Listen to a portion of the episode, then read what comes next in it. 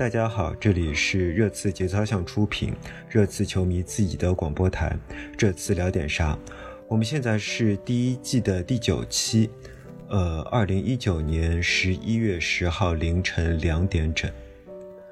啊，为什么现在会录节目？我想大家已经猜到了。呃，今天跟我们一起，我是库里里，我忘记说了，我是库里里。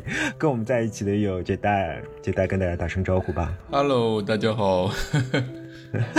还有蛋总，我觉得今天已经不能用 “hello，大家好”了，应该是“大家好不好 大家好不。好，好那么我们闲话少说，我们直接开始节目吧。因为在开始之前，我们群里边，就大家开开心心的发了一条微博，他说：“啊，他说波切蒂诺终于拿出了勇气，他说波波切蒂诺终于做出了一个 brave 的布阵。”他终于选择了 Brave 的后防线的组合。那么，觉得，我想先问问你对这个勇敢的组合怎么看？其实其实我们赛前都预估过的嘛，呃，我们都认为，就是我们我们可以说上一期节目，我们都认为他是应该会上托比的，会上埃里克森的，会上温克斯的，这三嗯个人他都应该上的。但是呃，我们都觉得前场六个人里面，恩东贝莱和其实也就是说温克斯和埃里克森是呃不上的话是比较呃我觉 brave 的。得埃里克森是有争议的，但是温克斯我们没有争议。对，呃，我他比但是但是我们没有想到的是，这三个人波切蒂诺一个都没上，他的 brave 已经超出我的想象。因为我们 不过我们最超出你想象的可能是啊那个戴尔，对，因为我们赛前都说，哪上一场打红星表现最差的是谁？嗯，就是戴尔嘛，对吧？戴尔的戴尔和桑切斯的组合是有 有是有问题的，嗯，对，啊是悲剧性的。对，但这一场，唉，这场的戴尔，大家其实都看在眼里。我中场，我其实上半场的时候，我们发现前十分钟疯狂丢球，就是后场球传不出去，被对手一直紧紧逼，前场压迫，然后后场两个后卫球传不出去，然后我们马上去看数据，我马上去看那个胡斯高传那个传球数据，一看上半场戴尔丢了传丢了十二个球，啊、全队最多。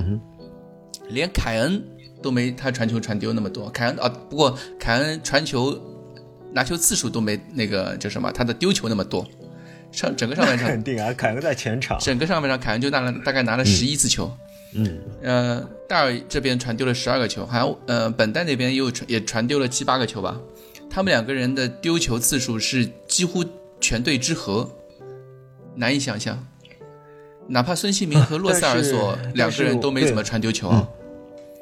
我们要不要想一下，就是说，是不是后卫传丢球的有一部分原因可能是中场的接球不利呢？对，呃，后来嗯我我我是这样觉得，因为我觉得上半场相比右边有西索科保护，我觉得因为我们后腰是两个平行站位，有一点平行，但是恩东贝莱有点凸前靠前嘛，但是在被对手这样高压高高位逼抢的情况下，呃，恩东贝莱没有太好的回撤接应，呃，是我认为我们的整个左路有一点与前场衔接出现问题的一个原因。呃，我感觉跟这代挺像的，就是说，我觉得西索科和恩东本来需要有个连线。西索科是中场的，是中后场第一个接球的人，紧接着他必须快速的把球传给恩东贝莱，但是这件事情好像一直没有发生。我们经常会看到西索科在不断的找人，但是他并不能找到能够安全接球的恩东贝莱。不知道蛋总有没有发现这一点？呃，我觉得这个东西体现了上一期节目我们讲的一个问题，就是呃谢菲联的防守弹性和针对性的问题。他们的防守的弹性非常强，他们其实就是针对这次今天的这个布阵。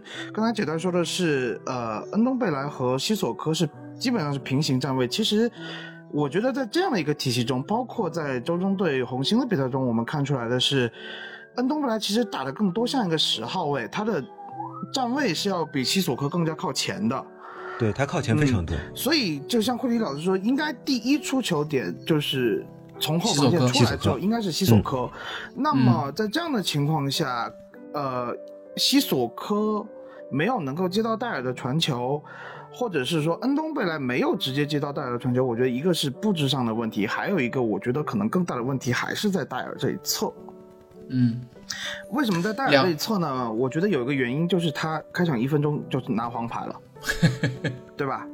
呃，我看到赛后有很多人也批评这场比赛本代踢的很糟糕，但是我觉得本代本身没有太大的问题，主要的问题是因为他要回来帮助戴尔分球，帮助戴尔分担防守的压力，所以他的很多在进攻上是有闪烁呃是有闪光点的呀。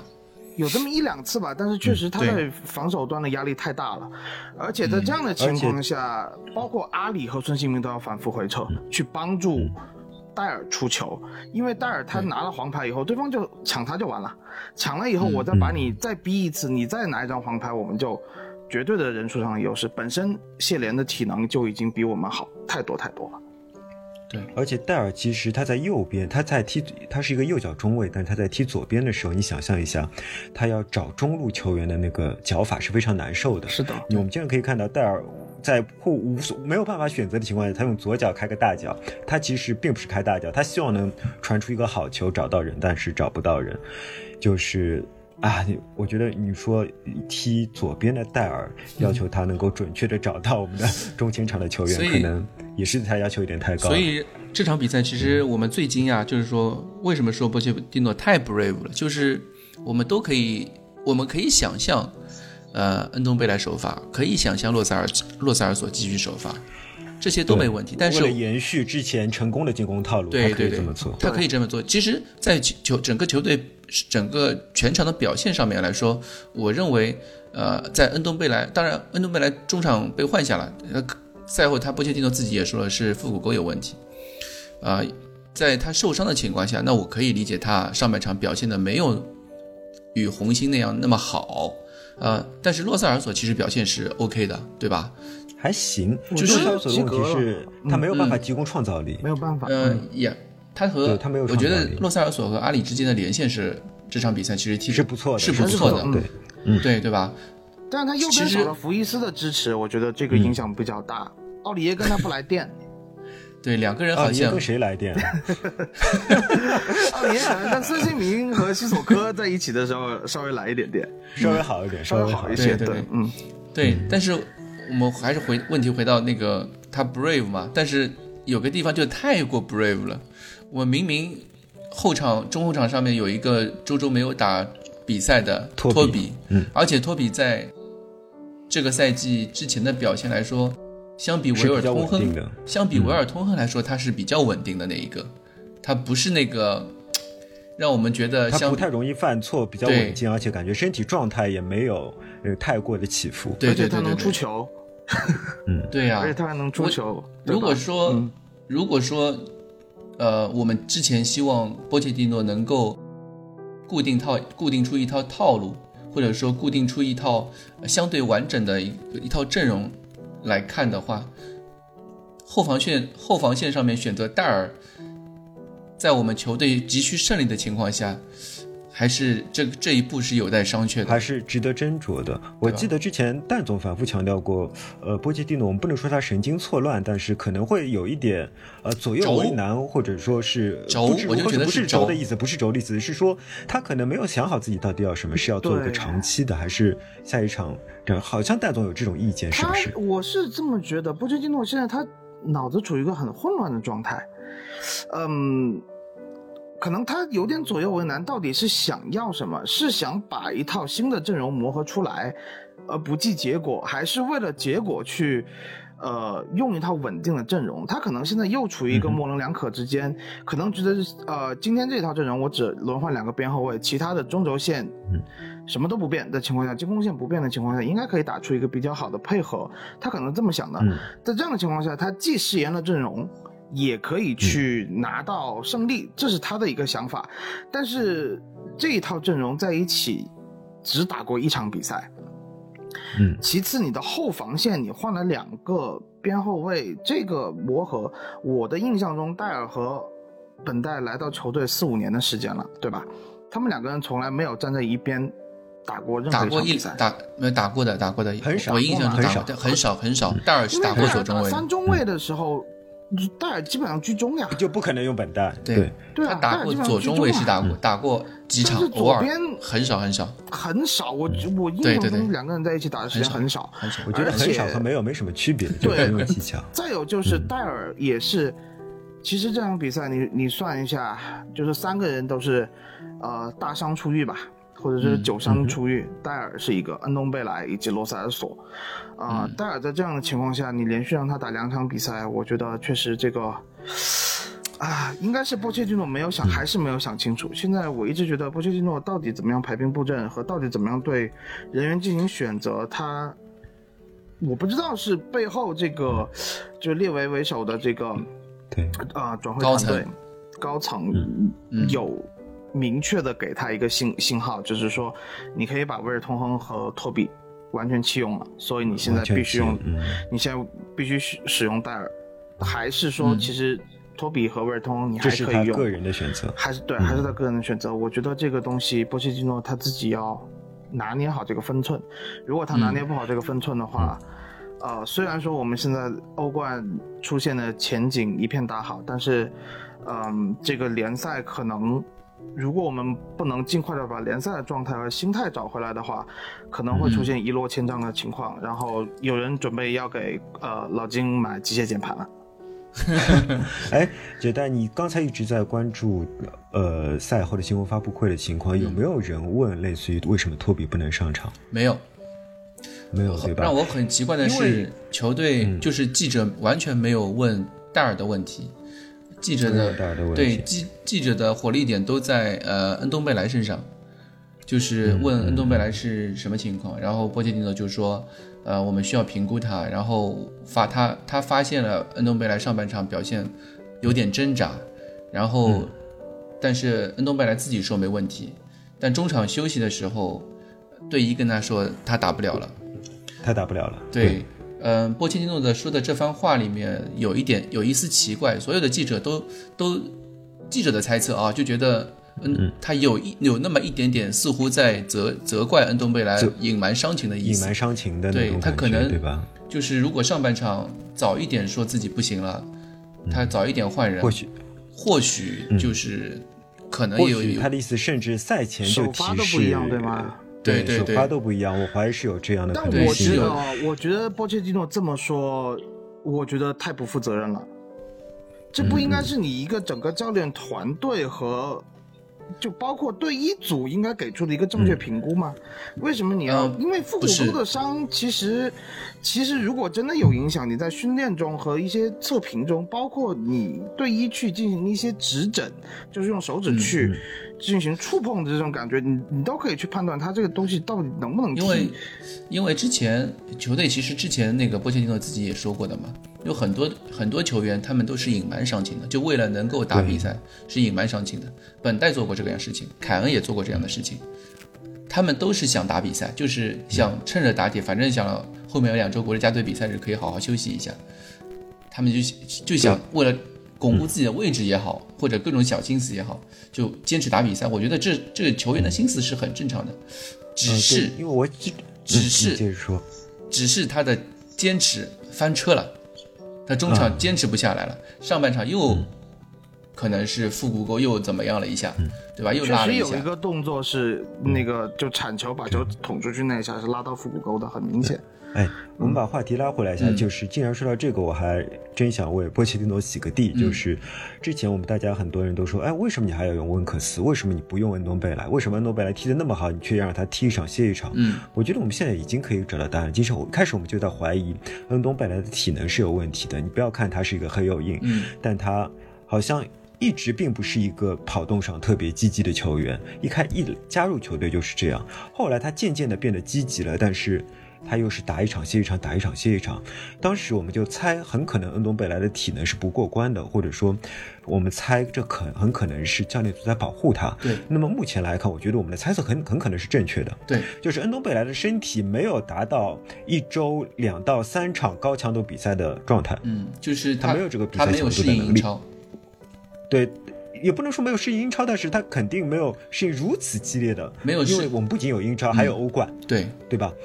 呃，他不能适适应如此高密度的、高强度的比赛，所以说波切蒂诺是有意在保护他。呃，就那么你其实可以看到下半场温克斯上来，当然这也是因为温克斯之前没有打，休息了一整周的关系。但其实我温克斯的活力还是很明显。对，我们能看到温克斯上场的时候，他的活力是能全能能够全场覆盖的。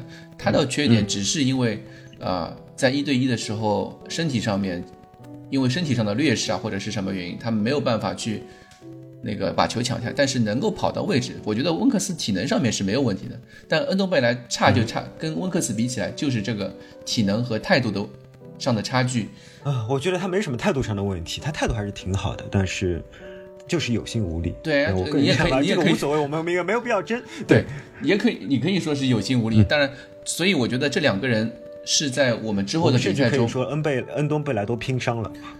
啊，我们甚至可以说他为了可以可以这么打上比赛说对。带上上都所以我觉得我们在之后的比赛中看到温克斯上场啊，或者是诺，就是两个人之间有一些轮换，是完全可以对，我们应该更体谅一下教练组的想法，我们应该理解教练组为什么要这么做了。对对对对呃，对。可是刚才蛋总提到，他说他觉得波切蒂诺谈到恩东贝莱的伤势，可能就是恩东贝莱隐瞒伤势会影响球队的时候，他觉得波切蒂诺的选择不太对，或者说波切蒂诺有点失控。我不知道这代是怎么想的。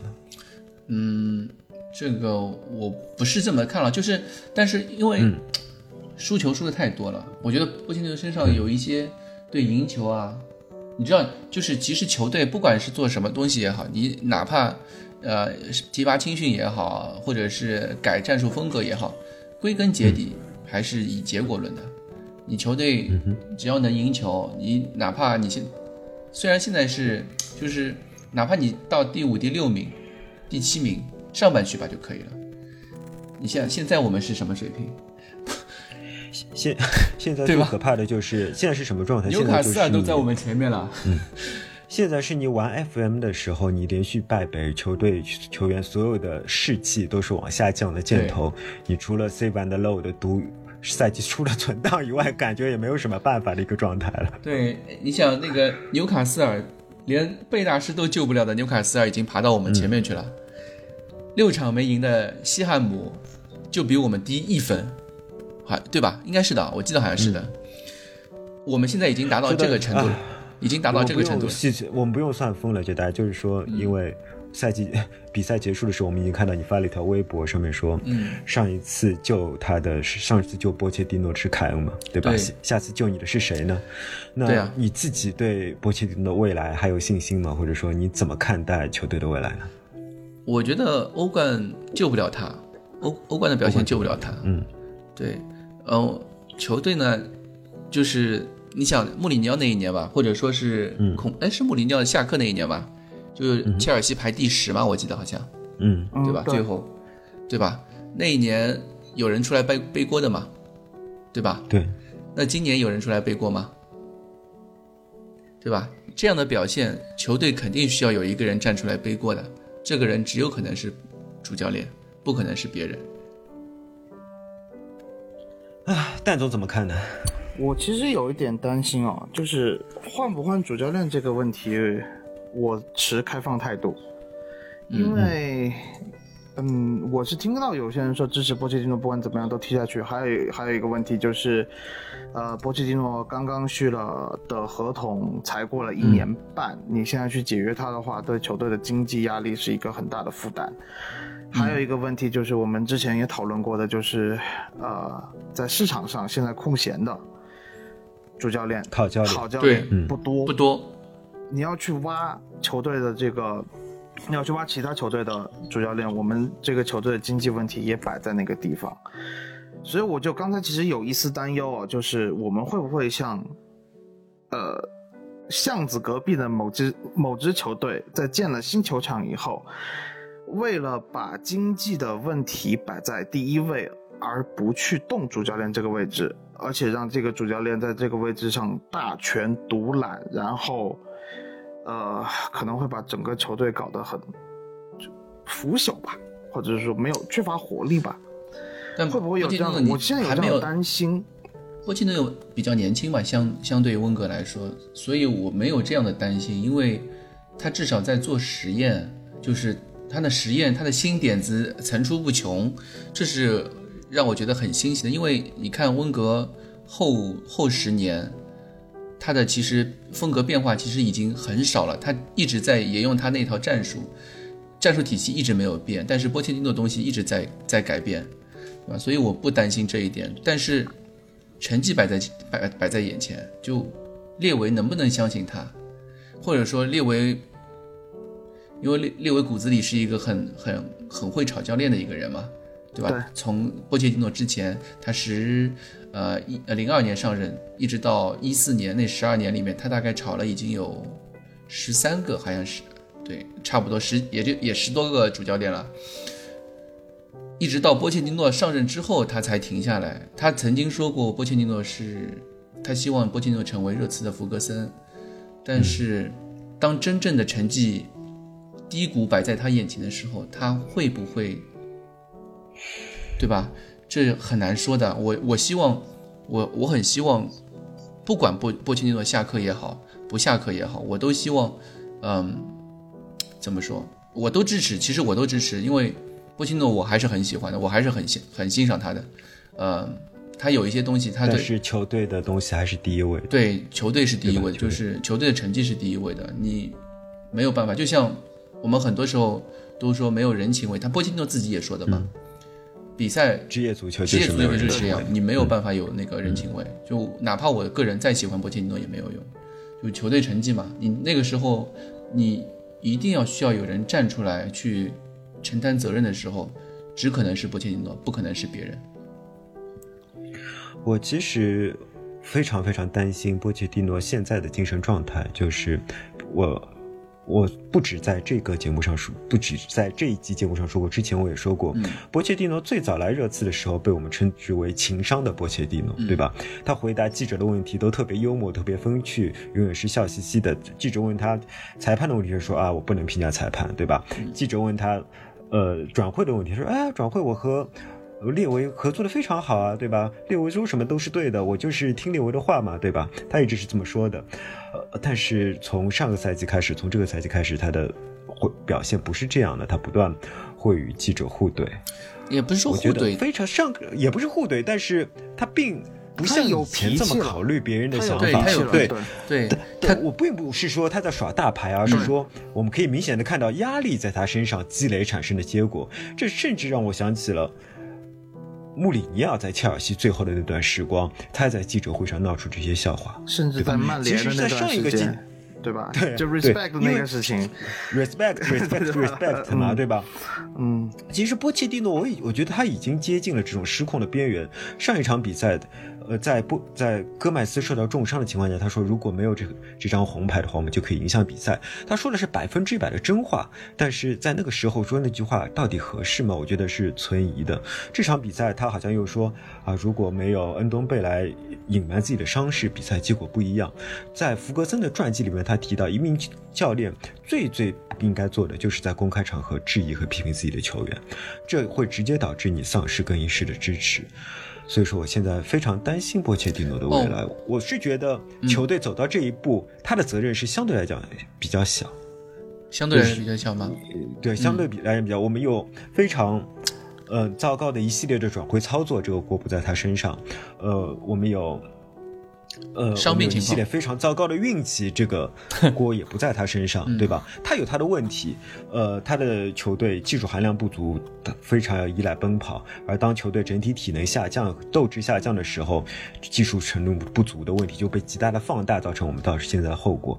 他有他的问题，但是球队目前冰冻三尺，并不是主要责任不在他，但是他恐怕我很担心他就是走不出来了。对他要去嗯当、到那个情况下，他可能会要去当一个背锅侠。而且看、嗯我刚刚才呃，觉得说完了以后，我也看了一眼这个四号新闻发布会。四号新闻发布会现在最后更新出来最后一条，他说是，呃，我们现在在一个重建体系、重建新新的这么一个过程，但是当然我们也要看我们会有多少时间去进行这个重建。他这句话的意思，一个可能是，就是这个自己有季留下时间不多了，对吧？或者的意思就是对，或者就是他的担心就是自己可能会被炒掉了，所以我觉得，嗯，虽然波切蒂诺有责任，而且我一直也是说，他的排兵布阵，他的人员选择，他让一些球员不开心，让球员没有提出想要的东西，我都一直在有指责波切蒂诺一些方面。但是我觉得在这样的一个问题上，到现在球队走到这个境地上，我觉得需要给球队一个定心丸的人，应该是列维。对，我这里我的想法恰恰跟你不一样，你先说吧。就 是就是，我是说，列维，你到底是要炒还是不炒？你支持要支持到一个什么样的程度？东窗给多少钱？你要给波切蒂诺一个长远，对对对，或者长远，或者是说短短期方案。所以我觉得，嗯，我觉得给球队定心丸的人可能是列维，而不是波切蒂诺。现在他做一些调整，大调也好，微调也好，呃，我觉得他尽力了。这是他的一个能力的瓶颈期，嗯，但是如果我们真的要改变这个整个球队的问题，你我觉得最好的方式吧，我个人觉得最好的方式就是买人嘛，不是是让波切蒂诺放手去做，不是并并并不是并就是买人是其中之一。到现在现在这个阶段，就是说波切蒂诺怎么让怎么样能让波切蒂诺去放手去做。这个东西就是你放手出来，结果好坏，然后你给一个评判，坏的话解雇，对吧？说白了就是说说说明清楚，波切蒂诺你现在解雇，如果你在比如说一月一日之前赶不过莱莱斯特，你就解雇，给给金总买键盘啊，这你 说清楚这个事情，你说清楚，要不然就是说你。啊，怎么样？提到一个程度，我们就啊就觉得，然后我就东窗给你投多少钱去买人，你给波切蒂诺一个明确的思路，不要不要让他在猜，我觉得他在猜列维的心思，所以我觉得定心丸的问题是列维的问题。其实其实我觉得列维甚至于你哪嗯。可以再发，因为列维每个赛季末都会发那个，呃，主席的信嘛，就嗯，告球秘书嘛，对，告球秘书。他其实你在这个时候，我们我觉得他甚至也可以站出来，对，可以站出来说，你哪怕不写这个东西，你或者是接受一个球，因为接受一个球迷采访嘛，就是接受记者采访，呃，说一两句话能让大家都安定下来，我觉得这个很好，让我们能知道这个赛季确实是一个重建的赛季，成绩不那么重要。OK，我那我们就就真的理解了，不要让我们就一一边又对前四或者前六有幻想，一杯对一边对奖杯又有幻想，对吧？你你早点给我们说清楚，那 OK。你让波切蒂诺知道也 OK。当你们前面当你们前面在说说清楚的时候，我其实一身冷汗，因为 你们不我不知道你们有没有之前的经验，就是每当一个。主席对着媒体表示：“呃，这名教练是安全的时候，恰恰是他最不安全的时候。一般来说，两三场 比赛以后，他他他他就要走人了。对，所以说我我我我我完全理解，我完全理解蛋总的意思，就是说蛋总要的并不是我，或者说我们要的并不是媒体报道说波切蒂诺人是安全的，因为这句话其实是非常可怕的，几乎就是丧钟了。对。对，我觉得我们要的是两件事情，一个是我们希望列维有一个公开性，我觉得列维发一个公开信是真正靠得住的事情，嗯，对吧？对，是真正给人信心，会有真正一个最准确的指示。对，第二个就是东窗就是要买人，不管你要，不管你是不是需要用波切蒂诺用下去，你东窗必须要买个后卫。对，不东窗不买后卫的话，我们的下一场比赛怎么办？难道我们要看到戴尔加福伊斯的组合吗？当我当福伊斯，当我看到 整场比赛我们表现最好的球员是呃后后卫线上四个人表现最最好的球员，持续是桑切斯，桑切斯。其实桑切斯也不行啊，他只不过是比其他人稍微稳一点啊。对呀，他所以我说他自己我说我所以我说的事情，四个人当中表现最好的人是桑切斯的时候，而且是连续几场比赛都是这样的时候，我就觉得这支球队其实。是这个后防线又回到了当年后防天团的那个时候了，一四一五啊，对，一四一五赛季嘛。对，就当时表现最好是法西奥，吓都吓死了是吧？哎呀，对。哦，刚刚看到医生的话题，我们要不要就说到现在？然后我们再稍微我刚刚看，我刚刚看到那个呃，波切蒂诺赛后说戴尔了。嗯，他说的是，他说，你知道一个中后卫开场两分钟就拿到。黄牌，他的比赛是有会有多难踢，但是他表现的其实很好，他控制的节奏很好，一直没有最后没有呃拿到再拿到一张黄牌下去，呃，他这场比赛其实表现的很好，他一直说的是表现很好，而且因为但但是但是他有一点说就是对方有点针对他，那肯定对方。是这样的，我觉得他肯定要这样说。对，对手非常专注和嗯。呃，就是特别的压迫性特别强的对付他，是我们的一些问题。就是，但是他觉得呃戴尔处理的很好，所以他认为他很欣赏戴尔今天的表现。我觉得他这样说一点问题都没有，因为他首先必须要鼓励自己手下的球员，鼓励比批评好一百倍。嗯，呃，第二，他可能说的也没什么问题，因为我到现在还是啊，不对，那个失球没有算对吧？那个失球算了，第一个失球我记不清楚了。第一个就是这那个是，你是说哪个？其实两个失球失位的，在戴尔头顶上进的那个球是算的，对吗？对，算的呀，头顶算的那个算的呀，算的呀。啊，那个球我一直觉得不是戴尔的锅，是桑桑切斯的锅。戴尔处处在一个回追的状态，桑切斯的背后还有另外一名中卫，他完全应该是放开自己的防区去抢第一点。没有，是他完全就应该去抢那个第一点。是戴尔失位了呀，戴尔冲上去回不来啊。被打可能回来，他被打身后了呀，速度，他被被打身后了呀。所以说桑切斯在这时候必须突破，走开自己的防区去补这个位置呀。他那个时候，但是他有足够的时间去补这个位置。桑切斯最大的问题就是，当球在他面前的时候，他做的反应永远是保守的，以及是慢一拍的。桑切斯那个球的时候，桑切斯呃一个人要盯两个中卫，你知道吗？他不需要盯两个中卫，他去他主要去补前点，因为他背后是有人的，他背后福伊斯就在他的背后，他只要往前走一格，福伊斯就会再往前走一格，也就是说对方要进。球的话，除非能传出两个后腰，传过两个中后卫的顶，找到后点，这是很难的。但是有一个问题，你作为一名有经验的中卫，一定要去抢第一点。对，这就就是有个问题，就就算他，首先桑切斯本身没有经验，其次这三个人打三中卫，我觉得简直就是个笑话。是是是不行，你说的是这三个人都不行。这三个人打中后卫，他们之间有什么沟通？而且那个球发展的很快，整个的热刺的这就五人的防线啊，就整个宽度没有拉开，但是对方已经拉开到右后卫都已经压到，就已经就已经整个人都护在本代脸上了，本代都没有办法转身去。断对方地下的传中，所以在这样的情况下，你不能说戴尔有问题，因为戴尔冒顶了，你怎么说戴尔都有问题。但是的，但是但是我就就回到上一期，我还是说戴尔没有踢中后卫的智商那个问题，因为他的冒顶就显得他对这个位置、对球路他都没有判断清楚。但是这同样也是一个体系的问题。戴尔洗一下，他的冒顶并不是原地起他的对对对对对，是是因为体系的问题。对我我是后面想说的就是他。本身，但是这个球，如果我们想，如果是换成托比的话，会不会出现这样的情况？托比甚至甚至于都不会前插，托比都不会压上去去盯前面那个人。所以，所以就是说，这是体系造成了无限放大了戴尔没有踢中后卫的能力的这个问题。嗯，但是波切蒂诺还是说回波切蒂诺，我还是觉得就是他没有想清楚。他如果真的要苟这场比赛，他最后上福伊斯，我觉得就是要苟赢这场比赛。嗯嗯，那你为什么不上托比呢？对吧？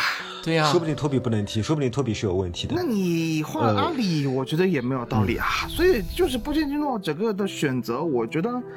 哎，虽然现在我们说这个国际比赛日又来了，能让大家要换一个心情，清理一下思路，而且这一次，波切蒂诺不用飞到卡塔尔去给别人做讲座了，这些东西，对吧？可能会有一些帮助，对，就有很就不知道，我现在不知道这个情况他是怎么样，但我觉得就是说波切蒂诺。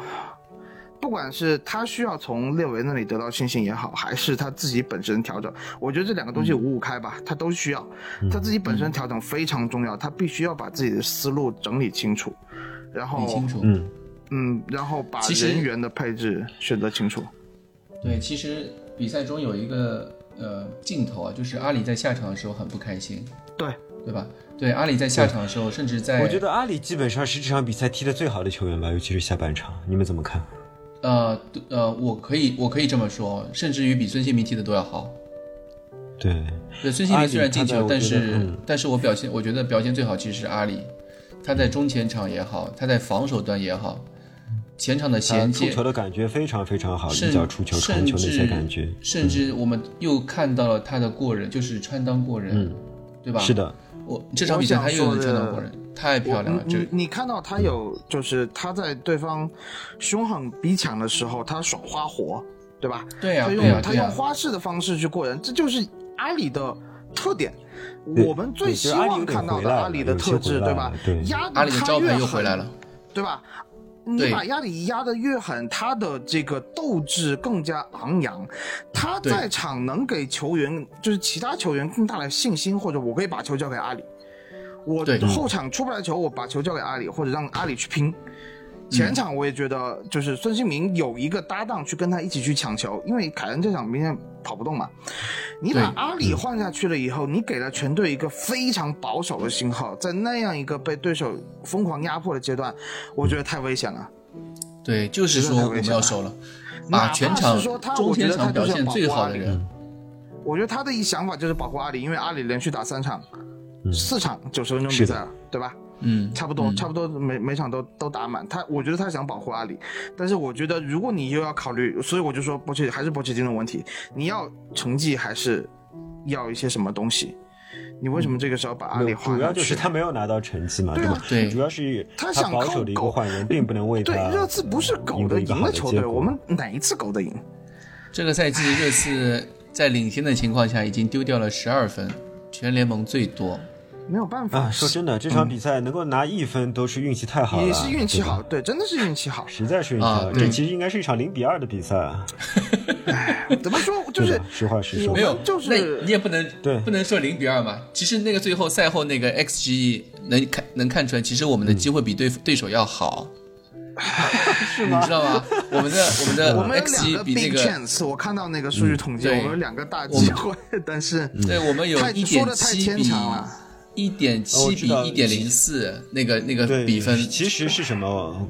一方面是孙太累了，另外一方面是下雨。如果不是下雨的话，孙的体力没有消耗那么，孙的体力没有消耗的那么严重的话，他这场比赛应该可以进两到三个。还有就是对下雨对谢联这样的球队是帮助很大的，因为他打节奏快，他用身体，他球飞出去滑了以后，他对他这种东西打得更已经不是技术能够控制的下来的球了，有有些球就就是靠拼劲，你不能指望洛萨尔其实就是身体机能嘛，他们的身体机能完爆了我们。对，而且人家休息的时间明显比我们多太多，而且他现在整个球队信心明显要比我们强，对吧？嗯。嗯，士气这个问题，嗯，是，哎，好，节目的最后，我们要不要就让杰代吐槽一下哇？他说他要吐槽的，哦，哇，这个问题真的、会不会有我其实点突然？我其实从莱斯特城那场比赛我就想说，就是赛后我就想说 VAR 这个问题了。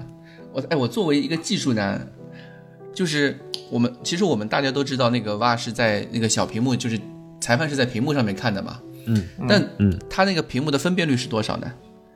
对吧？他那个他他在我们都看到他是划线出来，那个他那条线到底是多粗粗的，对吧？多粗 啊，对对吧？它这个线到底有多粗？然后在一个分辨率上面，你是苹果电脑还是普通的 PC 电脑，那个显示器的分辨率多大，都会有很大的影响。一根线有多粗，甚至对，于因为它线其实本来线有多粗不是问题，但它现在的越位的判罚已经是像素级的判罚了，所以说我们不得不去而纠结且，而且还有一个问题。你呃，而且还有一个问题，越位的时候那个线其实嗯我们可以认为它是，那、呃、就是说呃，至少有科学依据的，因为你可以看到那根线。但是还有一个问题就是。